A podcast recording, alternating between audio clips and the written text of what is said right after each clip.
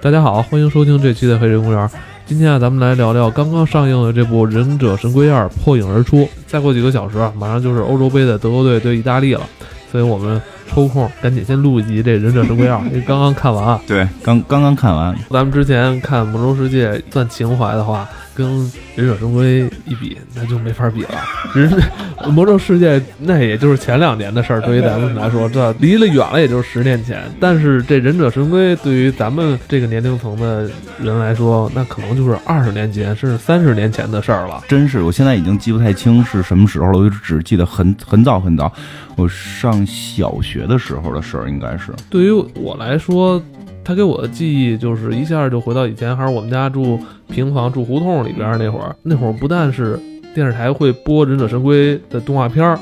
而且那会儿咱们刚开始接触这个任天堂游戏机，是吧？嗯，FC 游戏机那会儿。大家还会玩这个《忍者神龟》的游戏，我一看这电影，就老把以前小时候玩游戏机的那那个状态又想起来了，就都是那种在夏天哈，过暑假炎热夏天，身边比如说小伙伴家里有游戏机的是吧？去人家蹭着玩游戏机。对，那会儿就卡带那个《忍者神龟》的游戏，我记得还挺贵的，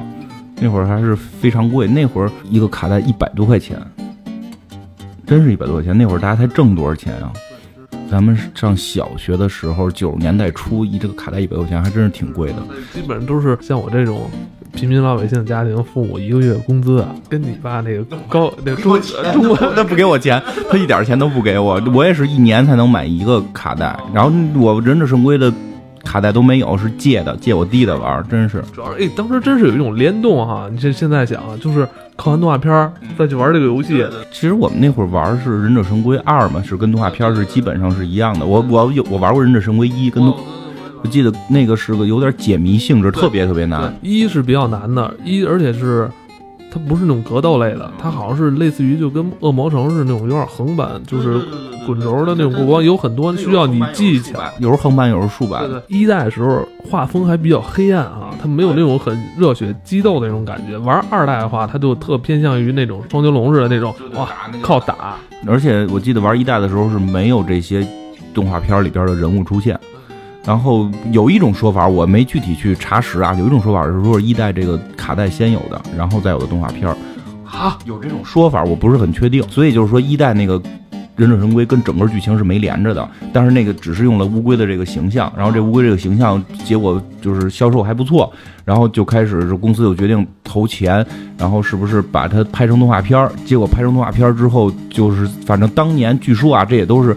呃，听说了，就是说在美国是异常的火爆。说这个火爆程度，我还是在《哈利波特》上映那一年听到的。说是因为《哈利波特》，你记得《哈利波特》有一个猫头鹰吗？所以就是当年很多人呼吁，就是不要养猫头鹰，因为怕出现忍者神龟的这种在事件再次爆发。当时说忍者神龟事件是什么，才知道就当年忍者神龟在美国有多火。说是每家小孩都养了四个巴西龟。对，就都叫那四个名：达芬奇、拉斐尔、米开朗基罗、多纳泰勒。然后 幻想着我现在小时候养的四只宠物以后会保护我，是吧？对，都这么幻想。但是当这个片儿慢慢的不火了，小王八都被扔到下水道了。所以就是实际上当时是对美国，应该尤其是以纽约为主，因为这片子就是以纽约这些地儿嘛，这个为主的，就是那些地方、那些大城市的这个小乌龟，实际上是受到了很大的伤害。是是是这样，所以当年就呼吁，就是说不要看了《哈利波特》买猫头鹰。猫头鹰本身也受管制吧？我操！而且猫头鹰还凶呢。美国好像无所谓吧？你想泰森养一老虎，泰森养老虎他能揍他？吗你小朋友养的猫头鹰，猫头鹰捉他怎么办？就这意思吧。就是所以从那儿我才知道，就是说忍者神龟不是只在我们这儿火，说在美国也很火啊。就包括还有一个，你看过那个《好汉好汉两个半》吧？《好汉两个半》，我说实话我没看完。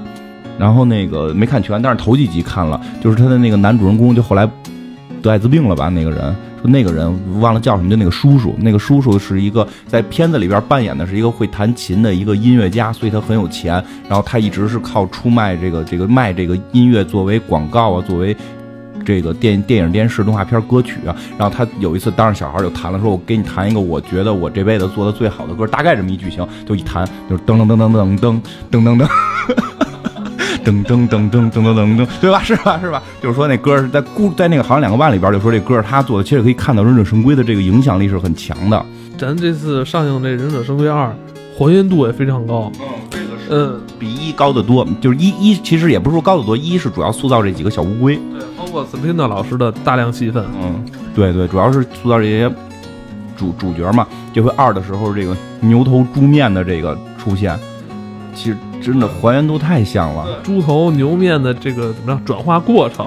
一开始他们其实是俩那个普通罪犯嘛。呃，一开始他们刚出现的时候，我还没有直接联想到他们俩就是，以为他们俩就是一个很酱油的角色呢。当后来我发现，就是里边的那个猪头的那之前的人形，他戴紫色的墨镜，我操，一下就让我对，一下就知道是那个猪面，对，因为他跟那个还原度太高了，确实是这样。其实不得不说啊，就是《忍者神龟》里边有大量的忍者文化元素在里边，对吧？对对，其实美国不是之前我记得那个夜魔侠也说嘛，就美国觉得最人类最极限的两件事儿就是中国功夫跟日本忍术嘛，然后他们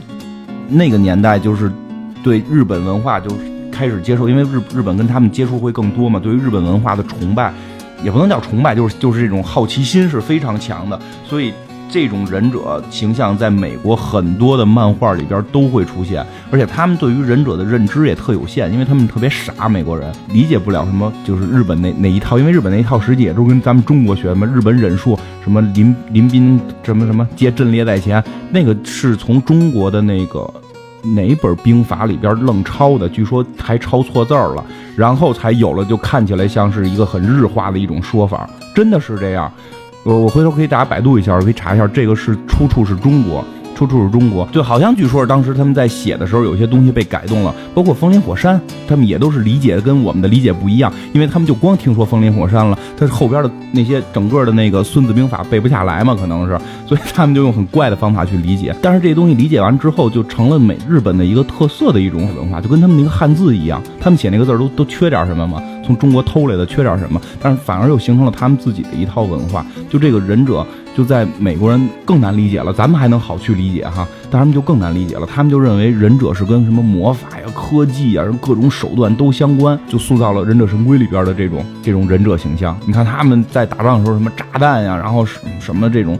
这种超超能力，甚至都会有。这几个乌龟学的也是日本忍术，他学的也是日本忍术。然后呢，再有就是这个忍者神龟很有意思的是，它讲的并不是一堆忍者的战斗，它是有外星人的。第一集的时候，他们还看不到有外星人，这一集就把外星人这个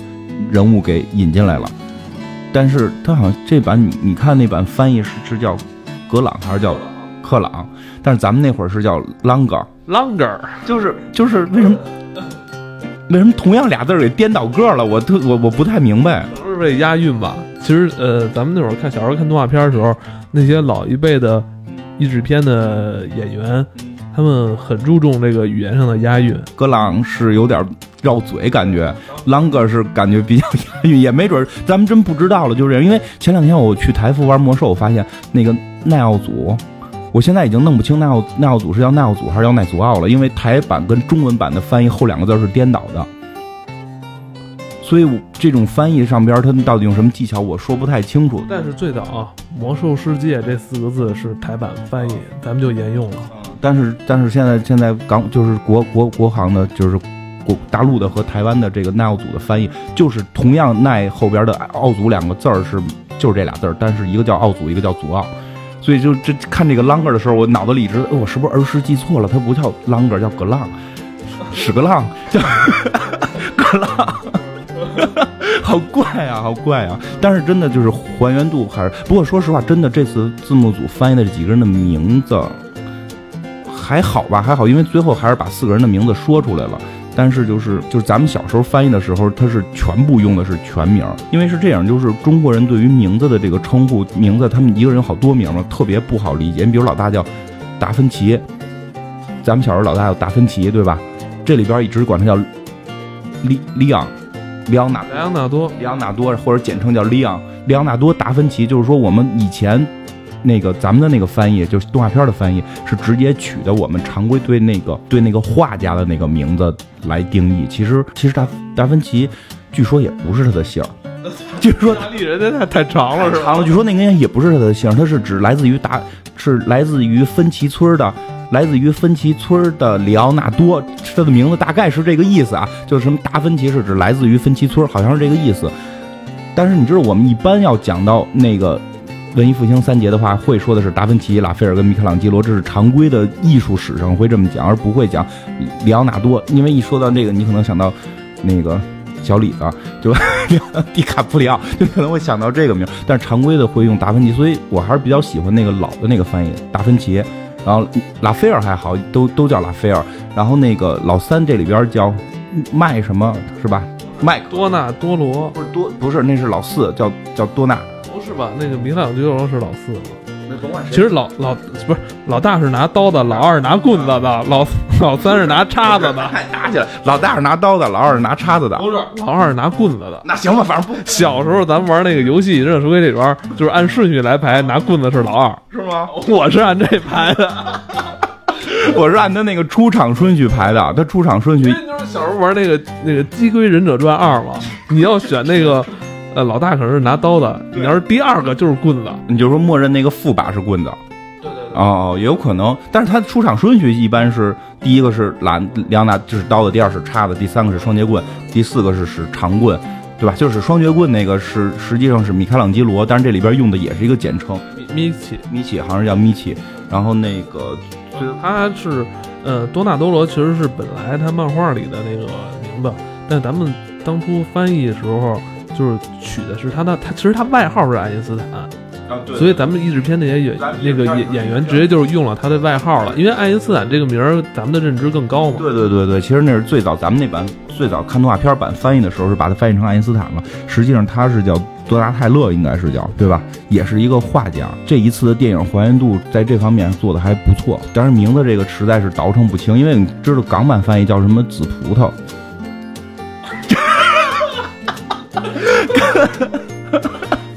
真的，真的假的真的因为我以前收集过漫画，我我现在这版我不知道怎么翻译了啊，就是我小时候玩的那个贴画，你知道吗？有贴画，贴画上边写的紫葡萄、黄香蕉，就类似于这样给他们起了四个名儿，就可能他那个是当时港版是为了更方便让小孩能记住他们，好奇怪是吧？其实这里边又还有好多就是还原度特别高的地方，包括他那个他那辆战车是吧？其实是一辆根据那个就是纽约的垃圾清运车来改造的哈。对对对，垃圾车改造的，我跟动画片里一样，真是一模一样。这个就是这是我看过的还原度最高的一部漫画改编作品，车的那个造型一模一样。你看，我们看变形金刚，擎天柱跟整个动画片完全是俩东西，对吧？它只是依然是擎天柱，它依然是大卡车，连变成卡车的样儿都变了，它是变成有鼻子的卡车了。原先我们看那个动画片里的擎天柱是没鼻子的卡车，其实都进行了一些进化。这个忍者神龟这个是一点儿进化都没有，完全的完全还原。就是一个高清复刻，你知道吗？真是，哎，你用这词儿特别对，就是高清复刻，真是高清复刻。包括那个牛头猪面，这个身上的这些配饰是吧？配饰，我操，就是那出来之后，我操，你就心里的那种满足感，那种我操那种劲儿，我操，特好容易满足啊，好容易满足。但是真的是这样，就是完全的是就是高清复刻，那个故事剧情都是我觉得都跟复刻差不多，就就不是说那个剧情存在过，而是那些剧剧情里边那些人物的那个那个那个性格那种表现方式是一样的。我觉得像。复联系列、X 战警系列、变形金刚系列，就这些东西去从漫画去改编成电影之后，其实都变成了成人版。呃，变形金刚其实本身不是成人版，就就是相对会更儿童化一点。但复联那一个系列本身就是比较成人化的漫画了。但是像忍者神龟是比较低龄化的一部动画片儿，这是比较低龄化一部动画片儿。这个电影的这个复刻，我觉得真就是动画片的复刻，是完全是按。按照那个低龄化去复刻的，不像变形金刚给升了一级，让一个成年人可以看。所以《忍者神龟》这个电影，如果对《忍者神龟》没有什么情怀，没有什么喜爱的话，你就会看，你会觉得特别傻。就这里边那些坏人脑子都特别愣，特别愣，对吧？就那个那个大坏，就那个外星坏蛋啷个，咱们还是叫啷个吧，这样这样这样比较叫比较舒服。那个外星坏蛋啷个过来跟斯雷特说：“你帮助我，我就能。”然后咱们一起来统一世界。你见过有坏人跟你一起统一的吗？你这要是搁复联里边，这浪这个斯雷特肯定得留几手，对吧？这里边斯雷特大傻子一样，就回来就跟博士说：“我们我们可以一起统治世界。”然后博士也跟大傻子一样，哎呦，太好了，咱们可以一块统治世界。然后然后最后最后这个把这个外星人弄来之后，斯雷特先把这博士给弄了，然后斯雷特美不骄而去说：“哎，咱们一块统治世界。”然后朗格同样给他也给弄了。其实这种情节比较儿童化，对吧？这是比较儿童化，所以比较适合更小一点的孩子来看。对，包括我跟你说的嘛，就是咱俩刚才不是聊天嘛，你把他这些对话，你想成是那种漫画，就是一格一格的，肯定是底下 Slate，我抓住你们四只小乌龟，完了底下下一句那个肯定是乌龟们在说 Slate，就是这都是特别简单的对话，就是逻辑极其的逻辑极其简单，这篇逻辑极其简单，包括就是好人也是，就是我信任你，就信任你了，就就你有时候都觉得信任的莫名其妙，对吗？就是就是因为女主角跟那个这回新出现的这个算是男主角绿箭侠演的这个这个面具的这个人，嗯，冰球男，漫画是第二版才有，咱们小时候看那版是没有这个人，是到了第二版是有这个人。然后那个就是这个这个冰球男跟这个冰球男，在这个街道里，就是在这个路路上边去相遇，然后怎么样？然后乌龟出来了，就是就他们就认可了这是好人，因为他和这个女的在一起，根本没设想过可能这是个套儿，对吧？你所以他就是说这种剧情会特别简单，像那个 April，还有他们这几个成年人之间戏份，这肯定是以前咱们很少能看到在动画片里，他只是为了电影的这个。呃，让它逻辑性可能连接，它加入一些这个戏份，但其实总体来说，呃，这就是还是我刚才说，这就是一个高清复刻版的，咱小时候看的那个忍者神龟动画片儿，嗯，包括这个电影里边，像你刚才跟我们说，就是有很多这种美国文化的这种元素，我觉得啊，就那个年代，就咱们看动画片的那个年代，就是美正是美国就是鼎盛的时期，也不叫鼎盛，就是二次兴起嘛，应该算是。二次兴起的那个时期，越战结束，二次兴兴起，然后它的那个文化扩张特别明显。其实我们想想那个那个时代啊，就是如果经历过那个时代，就是九十年代初能够去开始看动画片这些人，都会有一个概念：你的所有的食品，对美国的食品，全部来自于是动画片的认知。忍者神龟告诉我们什么叫披萨饼，咱当初叫馅儿饼，叫馅儿饼。对我当时还纳闷儿，我说这怎么跟咱家里烙那韭菜盒子不一样啊？这咱那个咱那馅儿在里边儿，他们为什么馅儿都是在外边儿？对对对对，其实就是，但那我记得片里管它叫馅儿饼，但是实际后来就是叫披萨饼，是这个忍者神龟火了几年之后，必胜客才进来。必胜客应该是我们能够见到的第一个披萨饼的这种东西，就是包括这个米开朗基罗这个人是一直玩滑板。滑板的文化也是被被这个东西初步给带进来的。其实很多刺猬索尼克，你知道吃什么？热狗。就刺猬索尼克这个动画是有动画片的，跟罗布尼克博士一起打，还有格兰迪跟斯格拉奇两个小弟。你听这名，还有那个泰奥斯小朋友，小时候小也是小时候就录演的，我特别爱看，因为那动画片画的反正挺傻挺傻的。就他是传达了热狗的那个东西，就是每集这个人都要吃热狗。包括那个，就是说我们打赢了，应该去吃热狗了，然后就咔弄俩热狗开始吃，就是索尼克跟那个跟那个泰奥斯他那小狐狸朋友一直在吃热狗，这也是他们快餐文化的一种推广，是吧？对他们快餐文化的书，并不是告诉你我这是什么牌的，而是从这个动画片层面去整个去把这个文化输出，输出之后热狗再进来，但是好像热狗没太火，在中国热狗没太火，因为错刺猬索尼克也不太，因为咱们有那个有什么，嗯，有肉肉夹馍这种，就是。鸡蛋饼，因为咱们有鸡蛋饼，馒头卷香肠，其实也比咱们这方便。然后再说大力水手，这大力水手更火吧？大力水手是汉堡，大力水手里边老有一个大力水手跟他那个女朋友，还一直跟他们一个探险的一个胖子，每集都在吃汉堡，没干不干别的，他就在吃汉堡。是这大力水手火了多少年之后，麦当劳这些东西进来，其实都有这种文化的书。哎，还有一个叫那什么？那个你知道吗？叫那个最后的恐龙单反。他在输出极限运动，小轮车、滑板、轱辘鞋。其其实就是那会儿有特别明显的文，就是美国文化扩张的这种气氛在里头。我觉得，包括你看这部电影里边，他也他是在推广了现在很多美国文化。NBA 是吧？包括开场他们这一场戏里边，不就是他们几个乌龟小朋友在看那个纽约尼克斯的比赛吗？本身这个尼克斯就是纽约的球队嘛，对，他是真是在打纽约这张牌，最后 真是披萨完了，披萨不掉场地里嘛？然后小小乔丹被那个玩披萨这个划了一跤，裁判还判他们两队争球，完了小乔丹小乔丹就跟那个裁判理论说那个你看我脚底我滑倒是给我踩到一块不知道哪儿来的披萨，裁判说了一句这里是纽约，真的是真的是这样。其实这种文化的输出也，嗯其实你也能感受到包括这，个，包括它跟其他电影的这种联动吧，其实也是一种文化输出。就是那个拉斐尔在跳飞机的时候嘛，他喊了一句那个范迪塞尔，他这时候会怎么想？其实他就是把那个《速度与激情七》里边的那个情节，不是有一段他们从飞机上开着车跳下去吗？对对对，真是这样。都是他们就是像这种机车的文化、嗯，改装车的文化，改装车也是他们美国的文化嘛。对啊，就这次他是不是有输输出目的不好说，因为他是复刻版嘛。他复之所以说是复刻，就是他当年真的是这样，强强烈的这种文化输出的这种状态，包括确实他能把一个垃圾车改的这么帅，这种机车改改车文化也都在里边。冰球是那个美国的职业大联盟里边是高过那个篮球的一项运动。然后包括他戴的那张面具是那个黑色星期五杰森的那个面具嘛，那个小乌龟还提了一句嘛，说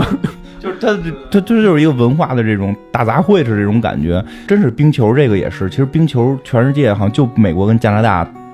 打的比较热闹哈，它是一个挺他们本本土的一个东西，因为，咱这儿马上也要起来了，咱冬奥会因为冰球比较贵，真的冰球比较贵，你知道怎么？装因为装备是吧？因为原先咱们那个咱俩在那一个公司的时候，咱们那个 COO 的女儿就是冰球队的，只有他们那个级别人才玩得起，冰球很贵的，真是这样，你不知道是吗？真的就是他们家孩子是小姑娘，据说是他们整个那个校队里唯一的女孩，特别厉害，冰球打特别好，但是真的是需要钱。冰球是可以打架的，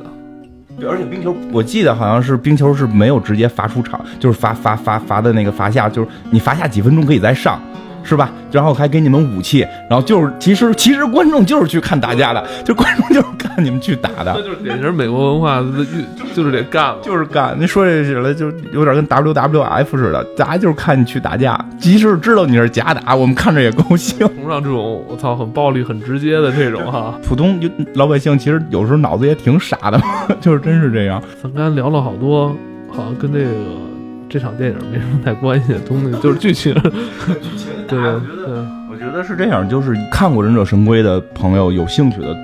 挺推荐去看的。真的，因为还原度太高了，还原度非常非常的高。这个是如果说的你之前没看过《忍者神龟》，或者对这种两栖类动物也有点恐惧的话，就是就是掂量着就就看不看吧。因为其实这些乌龟的造型，如果你不喜欢的话，你会看着有点怪，真对，真的就是红扑面也有点吓人。包括 Longer 一出场的时候，我我我虽然是我知道 Longer 会在二里边出现，但还真是把我给惊着了。啷个的还原度也非常高，但你想想，咱们小时候那 Longer 其实就那样，就是一摊脑袋在一个肚子里边，然后那个机器人没有脑袋，这种呃很很很很很很怪异的这种形象，我就喜欢这样，我就喜欢这种重口味的，黑色童话似的。对，多棒！这看着多带劲啊！这而且就是这个片儿还有一个好处，这个片儿有一个好处，虽然虽然咱们承认它嗯没有什么所谓的多深，就是说这个呃让你看着觉得引人入胜的这种剧情的代入其实很弱，因为它是一个有点偏低龄化的片子，但是里边的这个兴趣就是这个搞笑点是非常多的，而且美国文化在里边充斥，有的时候会形成某些文化这种这种点的这种乐趣，就像你刚才说的踩踩披萨这个，其实挺好玩的。最后就告诉你，你欢迎你就是。这里是纽约，这很正常，你你得适应纽约，纽约纽约就这么怪，对吧？就是就是会有这种梗，因为我记得当时我看动画片的时候，有一句话我记得特清楚，二十年了，我这句话记得特清楚。然后就是也是他们就是在猜有没有忍者神龟，人与人之间，然后问那个记者，就是说听说下水道里边住着四个乌龟是来行侠仗义的什么的，然后那个那个记者不要替替他们隐瞒身份嘛，就说没有这些事儿，你不知道纽约那个还相传纽约地下有个鳄鱼嘛。就这个梗，其实在好多地儿都用过，就是相传纽约的下水道是有鳄鱼的。是都市传说这种是吗？对对对，都市传说的这种，跟北京说这个北新桥底下有个泉眼，有一个老王老王八什么的堵着泉眼呢，然后你把这名改成改成旧桥，这个这这北京就会被淹。这种都市传说是说纽约的下水道里有一只巨型鳄鱼，哎，我记得好像那个《魔兽世界：暴风城》里边的下水道对也有这个梗哈那。个也有那个梗，里里边有一个那个精英鳄鱼，而且就是就对吧？就绝对是就是不是下水道是是是哪儿来的？就是暴风城的护城河的最里边，你怎么着能能见着会有一个有一个大鳄鱼？然后那个鳄鱼就是在在用这个纽约下水道鳄鱼的梗，因为这是他们都市传说。就就 因为据说是好像是这样，说是当年有人养过，然后顺下水道给给冲了，就就不想养了很小下水道冲了，然后在下水道里边长大了。据说是是这么一个事儿，真假都不知道。但是纽约都会传说他们下水道里是有大鳄鱼，巨型鳄鱼，会会有这种说法。其实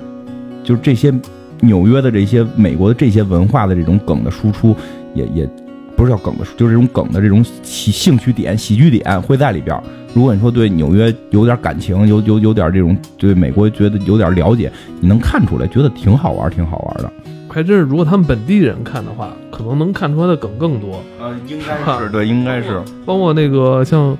呃，冰球男戴的那个杰森那个头盔，那个也是美国那一代人里边可能说是算是梦魇的那么一种形象，是吧？就是可能是小时候看完之后都会做噩梦的这么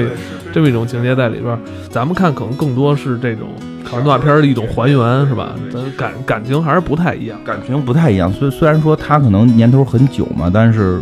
就就是这样，它还是跟魔兽不一样。魔兽那个是我们身临其境在当中同步的那么一个文化，这个是我们在远方去观看。但是确实小时候太喜欢忍者神龟了，那个小小乌龟的那个玩具，我们就四个都买了，塑料玩具就没事儿跟家就啪啪就就比划着打，还得发出那种声，滴血滴血。包括咱们对他们小时候这四个人使用的武器是吧？双截棍儿，双截棍儿，反正我记不得了。反正我可我说我小学那会儿看完这动画片儿，我才知道有这么个东西。后来才发现，哦，这他妈东西原来是中国的，是最早其实是其实最早李小龙玩玩的。发明的嘛，最早李小龙原先原来是是是那个少林三节棍，后来是这个李小龙好像据说是李小龙改节改成双节棍嘛，然后据说有有就据说是这样，这都无法考证真假，就当一个都市的传说听着玩吧。据说美国曾经纽约还是哪儿，就是要求警方必须配双节棍。你没有，你使枪太暴力了嘛？就是因为大坏人使枪，因为现在美国不是使那种那种棍子嘛，就是就是一个短棍，然后有一个横向的一个板儿，不是使这种棍子嘛？说是这个棍子曾经是是说要改成双节棍，然后后来发现就是太难学了，然后每回都打着自己，哈哈哈就他们也他们没有不会那个节奏，你哼哼哈嘿，你有这节奏你才能来嘛，他们没有这节奏，所以最后说没有推行。但双节棍在美国文化其实也挺多是中国文化的一种演变，然后李小龙去推广，结果在美国文化里边双截棍还是很昌盛的，所以这个这个里边这个米开朗基罗使的是这个双节。哎，不过说这这四个人的名字，就是就是文艺复兴三杰加文艺复兴的一个艺艺术大师，其实你会发现整个这个文化的这个氛围包装是很有意思，就是一个一个文化大杂烩。他们起着文艺复兴时候欧洲的这些艺术家的名字，然后外号是这个外号是一个爱因斯坦嘛，叫这个是是一个这种德国德国的这么一个物理学家，然后这个犹太裔，对，就是德德国人嘛，德国犹太裔的物理学家，然后他们使的是这种中国的武器，然后然后这个敌人是这种。但是他们号称又学的是日本的忍术，对吧？然后这个这这个美国的这种冰球文化也在里头，这种纽约街头的文化也在里头。使的武器有很多是中国中国元素。日本对，我真我真没听说过日本忍者使双节棍的，对吧？日本忍者刀、手里剑，然后叉子这些日本常规的武器，棍子也有，但是双节棍真是李小龙发明的。这些东西的整体的这种融合，形成了一个特别大杂烩的这么一个玩意儿。反正你看起来还挺好玩儿，尤其咱们在这个电影里面能看到那个车往外打那个井盖儿，对吧？很有这不是梗做得很有意思，那个井盖儿跟那个手里剑似的，啪啪能打出去，他做的很很逗，就是很逗。其实这电影里边有几场戏，这个乌龟做的这表情做的挺传神的。就是有一场戏给我印象特别深，多尼不是拿了紫黑火之后，知道这里边的秘密，去跟老大说去了吗？然后这时候被那个米奇偷听到了，他不是一直想融入人类社会吗？有这个希望，我可以变成人。完了，就当时那个脸部那个微表情，我操，做的特别传神。你还记得那块儿吗？对对是，就是他技术咱我搞不懂，但是真的是演的这几个动物很很，这四个乌龟很传神。本身我也是做这影视后期这块儿的，真每次看到这种镜头的时候，你会觉得哇，真的跟人家之间差距太远了，真是太棒了。就是有时候有些差距不是大的几个爆炸场面，对吧？这个什么什么特效的东西，而真的有时候这种很细腻的这种，他现在他们现在能用这些东西来表演，我真的非常觉得非常非常厉害。就在我们想象中，这些东西都是没生命的，就是三 D 建模出来的东西。因为上学的时候也学过，嗯，但是你最后他们弄的就跟活的一样。而且这四个小乌龟，说实话比动画片里的有进化。四动画片里的四个小乌龟身高。体重一样，只能靠眼罩来来判判断他们谁是谁，因为他们当时动画片也是为了省成本。如果你要设定四个形象会更麻烦嘛，他们只用眼罩来来来改，但是性格在动画片里是有的。对，动画片里四个人的性格是有，但是没有电影里这么突出。其实电影的突出是因为这个形象的重新塑造。其实这四个形象做的就非常有意思。老大是代表的是这个。领导这种勇气，领导这种担当，对吧？就他看着是一个我们最常规认为的这个乌龟状。然后老二是代表的是一种愤怒，他这个脑袋上裹了一个整个包了一个红头巾，还写代表一种激进，啊，带写了个愤。然后他比所有的乌龟大一号，对，他比所有乌龟大一号，每天就是就是练肌肉，每天就是他在那个垃圾，他在他们那个战斗车里边还有在。打打拳，对对对对，打拳就不停的练肌肉，这个人对吧？老三带着最明显背后背着一个滑板，然后前头带着一个大金链子，说起话来我觉得有点那黑人，有点黑人那个感觉，嘻哈，但他应该是白人嘻哈，他没有那个黑人口音嘛，有点那种嘻哈的那种哈，那那那样那种感觉。然后那个老四就会，就就是那个使棍子那个就会更更瘦小一点，然后他是这个戴个眼镜。其实说起来，我倒是挺推荐，就是说的咱们八零后这一代，或者说这个七零末或者八零初这一代，估计现在都有孩子了嘛，带孩子去看看这片儿挺好。因为这个片儿你虽然感觉剧情不像我们看的那些片儿那么那么的那种就是有有深度，但实际上它对于小孩来讲，一个好理解，一个它里边并不是完全没有这种教育意义。其实这四个乌龟，我理解啊，就是最早他们去设定这件事儿，真的是给小孩看的。你从面上讲，可以教给孩子至少文艺复兴几杰是谁，对吧？但实际内部有一些内心的东西。这四个乌龟代表着我们要去做的一些事情，尤其是你比如说老这个拉斐尔会非常的愤怒。其实这个片子就叫。其中有一部分就是他因为愤怒就惹了很大的娄子。这个女小女主人以前养他们的嘛，小女主人最后给弄到这个警察局里了，对吧？是因为他的这种愤怒导致的，就是告诉我们你要控制住你的这种愤怒。然后这个米开朗基罗这种性格，其实也代表我们的那种天真，我们那种幽默。其实这里边也会，就国外的思维啊，不是国内的。国外认为一个男孩如果有吸引力，幽默是必须的。但是好像在中国。幽默不幽默没那么没那么大事儿，你先看先看看车是多少，一个二十万的车和一个五十万的车来比，对吧？五十万车那个完全每天哭死。五十万的太有幽默感了，反正就这意思。说什么都有幽默，说什么都会乐，对，真是说什么都会乐，就是这样。但是国外其实会有这种，就是要培养孩子的这种幽默的这种天性，这种乐观的态度，其实也是在这个。这个米开朗基罗这个人物的性格里边代表着，但是如果你如果过于的幽默，就是也不叫幽默，就是你过于的天真，你的玩世不恭也会导致一些不好的后果。就这里边就会去有这种教育的意义，包括这种就是这个这个多纳泰勒使棍子的这个，他是代表这种智慧。其实你会发现，最后神龟赢的时候，很多时候是是如果没有他，光能打没有用。最后，包括他们去跟那个啷个大战的时候，那不是核心还是这个这个段泰勒在这块去去把这个外星的这个东西给给弄坏了，然后用去黑黑进去。虽然你这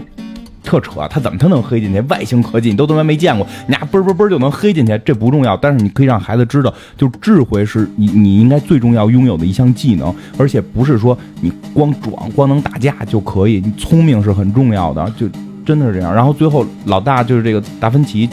扮演这个角色，就是怎么去控制住这几种情绪。他有一段也是跟他老师说嘛，说我们是好朋友，但是我们性格不同，我们没法合作做一件事儿。对对，然后他老师就是说，就每个就是每个人发挥他的特长是关键。领导者嗯你要学会包容，那对对对，就是这些东西对孩子是有很多正面意义的。他们很注重这种团队之间、人与人之间这种协作。对对对，其实这几个乌龟它的这种性格是是是是有一定的说法的，真的是这样。包括说起这个来，其实国外的一系列的影片，一些形象给小孩看的都有这个，这是他们一个常规设置。比如现在我孩子一直在看一个叫《小马宝莉》，我还挺爱看的，它里边是六个小马的一个团队。就有代表智慧的，有代表这种美丽的，有代表这种乐观的，有代表朴实的，有代表勤劳，有代表奋进。然后每个人会获得一个马屁股上会印一个可爱标志。然后友谊那那个片叫《友谊是魔法》，据说这件事儿挺神奇的是，这个动画片你看起来是一个完全的。低龄小女孩像的动画片，当然在美国一堆老爷们儿特喜欢，就是 他也是孩之宝当年就是为推出玩具去怎么让怼出一个动画片来这么一个东西，就一堆美国老爷们儿特喜欢，因为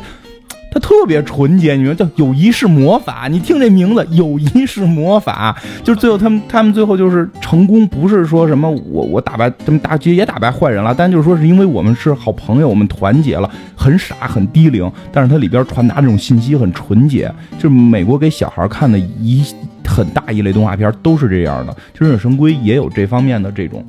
因素在里边。这部戏里边还有真人来扮演的这角色嘛，而且演的我觉得都还挺出彩的，嗯，包括这个女主角是吧，梅根·福克斯，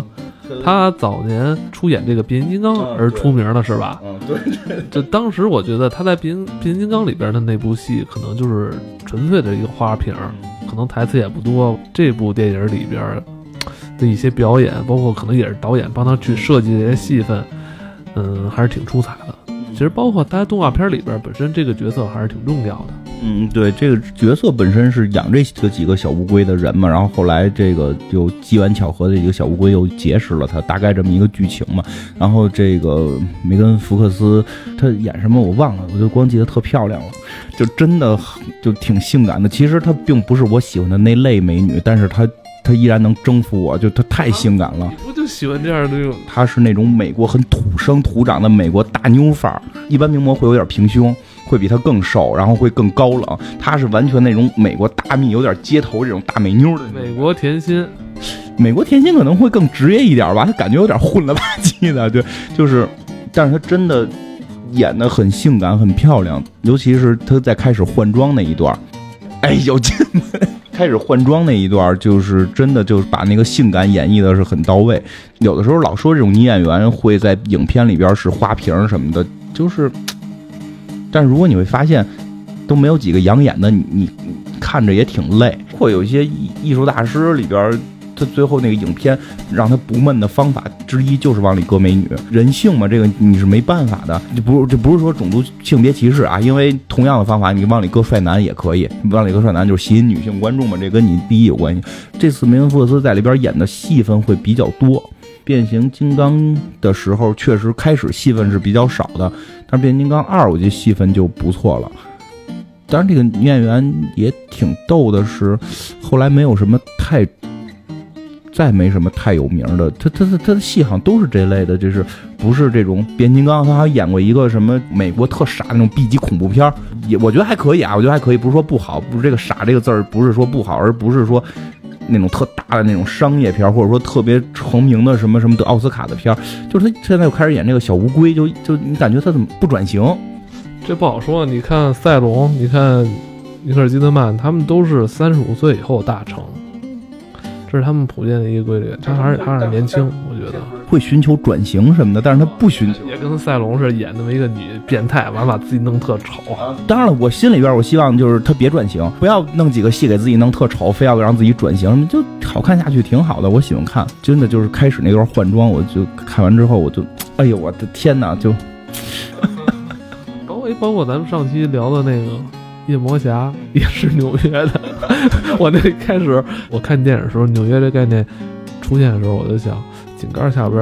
或者哪儿的 大胆魔会不会出来了？是漫威体系就愿意这个在纽约闹事儿，整个漫威体系所有的大部分英雄是聚集在纽约的。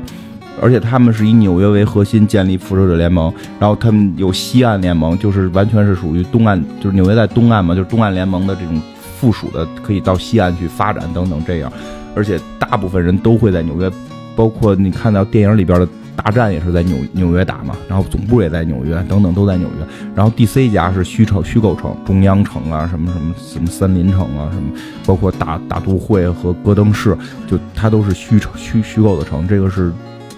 DC 跟漫威的一个区别。所以这两年漫威火，所以导致大家对于对于纽约的认知就是一个我操，你是天上有外星人，对吧？就是太空在太空的这个纽约太空的上有外星人，然后天上那块可能有雷神，然后这高层上有钢铁侠，然后在下边这个下边还有夜魔侠，到最底下还他妈住了一个小乌龟，就什么事儿反正都在这儿。电影里边的这冰球男是吧？他是那个绿箭侠的这个扮演者斯蒂芬·阿梅尔。对，其实这片里边好多这种美剧的人物，包括那个猎鹰的那个那个逗逼那个逗逼，就是一个美国版的撒旦先生。对 对、啊，对我看的时候我就觉得那就是一个撒旦先生，而且也很有用，也很有包包括他有一场戏特别出彩嘛，嗯他去那个还是去哪儿啊？去去给他们去偷视频那个是。偷那个摄像头的那个存储嘛。对进来领，你知道我是谁吗？我我就是猎鹰啊！马上要惊讶的时候，他说：“你闭嘴，你还没有到可以大声喊出我名字。对，就特 特别像，特别像撒旦先生，而且很有很有用，很有用。”这场戏你就看出来，这里边的坏人都特别傻。然后让那人去买咖啡了嘛，就然后包括这确实很像撒旦，撒旦先生也是很很重要的嘛。如果没有撒旦先生，杀毒也打不死，布欧也打不死，对吧？撒旦先生是非常重要的，就这个人也是演美剧的，绿箭侠这个人也是演美剧的。不过真的，绿箭侠这个人，就是现在很多美剧演员在开始进入电影嘛。绿箭侠这次的这个转型，他好像比那个绿绿箭侠片子里边演的会更贫一点，对吧？他会演更贫一点。嗯，不知道他能不能够说的更好的去发展跟成功吧。这个，但是他确实长得就看着就像这种愣科的这种超级英雄，就比较正的脸，有点这种美国的朱时茂这种浓眉大眼，他他很非常适合演这种很直接的这种英雄嘛。忍者龟有可能拍三吗？这个得看他们的票房吧，因为我现在没不太听说国内还不错。国内的我看网上现在我搜了一下，是首日破亿人民币啊。啊，听说国内还不错，不知道美国怎么。魔兽好像就是国内比国外火的程度是不一样的。国内的票房不是占了全球百分之五十吗？对，这个是其他电影很罕见的，其他电影中国市场是更小一点儿，所以《忍者神龟》这个可能还是要看一下国外的市场吧。但是我想说什么，它有些扣儿还是留下来了，其实人还没出完呢。咱们那会儿非常明确的还有一个苍蝇人儿，嗯，这苍蝇人好像就是那个黑黑人博士吧？所以这回这里边 Slater 把这个黑人博士最后是给让他回东京了嘛？说如果要出的话，苍蝇人儿会不会出？不过我在想，以他的那个高保真还原的这个复刻的这种方式，这苍蝇得多难看呀！不是，咱苍蝇人如果要出现的话，那就是你看过那个美国以前有一个那个恐怖片吗？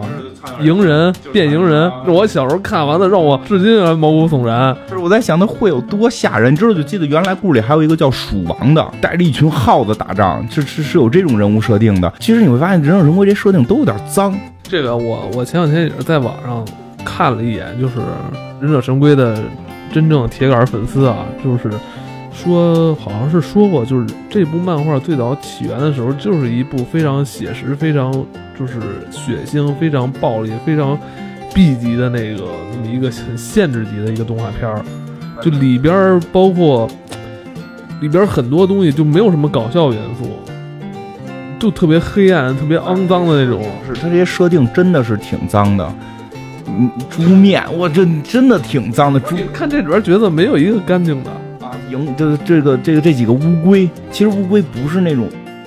就是你不像大不像咱们大熊猫是吧？你弄完了觉得好可爱。主要它是一个两栖动物，就会让你觉得不太舒服。对，它本身就会有点不是，他们那个师傅是只耗子，就其实都是一些让人有点恐，稍微有点恐惧。就这几个乌龟还算这里边最不恐惧的。